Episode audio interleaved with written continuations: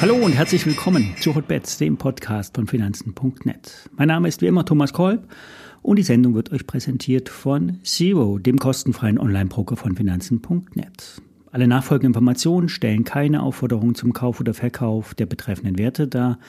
Bei den besprochenen Wertpapieren handelt es sich um sehr volatile Anlagemöglichkeiten mit hohem Risiko. Dies ist keine Anlageberatung und ihr handelt auf eigenes Risiko. Ja, es gibt drei Warnsignale an den Börsen. Zum einen steigen die Volatilitätsindizes an. Im gestrigen US-Handel wurden Verlaufshochs gemacht. Das heißt, die Aktivitäten an den Terminmärkten nehmen zu. Beim S&P 500 wurde ein Gamma-Level unterschritten. Ab jetzt müssen die Optionstrader Positionen mit dem Markt tätigen. Das bedeutet, dass sich eine Bewegung, in dem Fall nach unten, beschleunigen kann. Am Freitag findet der erste Verfall an den Terminmärkten in diesem Jahr statt. Das kann sich durchaus auf die Kassamärkte durchschlagen. Das zweite Signal ist etwas längerer Natur. Es geht um die Umkehr der inversen Zinskurven. Wir haben seit längerer Zeit inverse Zinskurven. Das bedeutet, dass die langfristigen Zinsen unter den kurzlaufenden notieren. Wer also langfristig Geld verleiht, bekommt weniger Zinsen. Das ist ein Zeichen für eine aufkommende Rezession, die bekanntlich nicht gekommen ist. In der Vergangenheit hat sich aber gezeigt, wenn diese Zinskurven sich wieder normalisieren und die Zinssenkung der Notenbanken dann mal anstehen, dann kommt es zum Abschwung in der Wirtschaft und auch an den Märkten. Das dritte Warnsignal ist China. Der Hang Seng wurde in den letzten Tagen brutal abverkauft. Entweder die chinesische Regierung interveniert durch Stimulusmaßnahmen oder der Abverkauf beschleunigt sich. Kommen wir zum DAX. Es haben sich drei Gap-Inseln gebildet. Diese entstehen, wenn der Chart durch eine Kurslücke abgetrennt wird. Heute Morgen wurde kein weitere, weiteres Gap gerissen. Das bedeutet, dass sich eine Stabilisierung aufbaut. 16.400 ist so eine Stabilisierungszone. Trader erwarten allerdings einen Test der 16.000er Punktemarke im DAX. Kommen wir zu den Aktien.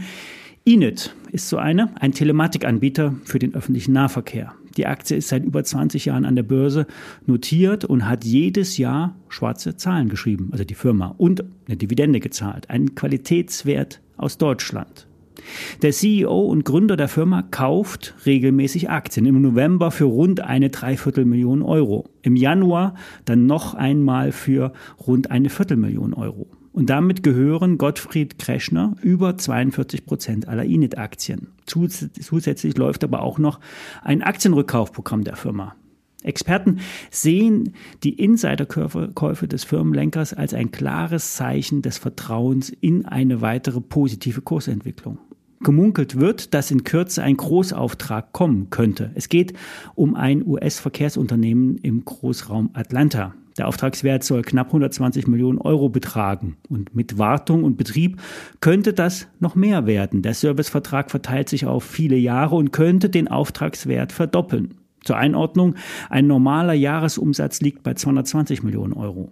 Der Auftrag soll im Zusammenhang mit der Fußball-Weltmeisterschaft 2026 stehen. Eine Unterzeichnung wurde von Init für Anfang 2024 avisiert. Der Eigentümer scheint von einem positiven Abschluss überzeugt zu sein. Sonst würde er nicht so massiv Aktien kaufen.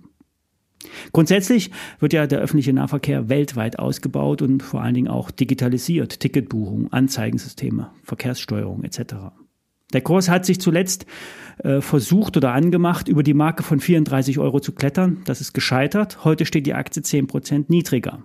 Die Experten trauen dem Wert deutlich höhere Notierungen zu. Wenn die Aufträge kommen, könnte es zügig in Richtung 40 Euro gehen. Mittelfristig gibt Börse Online ein Kursziel von 50 Euro an. Die Analysten von der Quirin Bank sehen den fairen Wert der Init-Aktie derzeit bei 52,50 Euro. Die Experten der Warburg Research veranschlagen ein Kursziel von 42,50 Euro. Das ist deutlich tiefer, aber auch ein Drittel höher als der aktuelle Kurs. Soweit für heute. Bis morgen.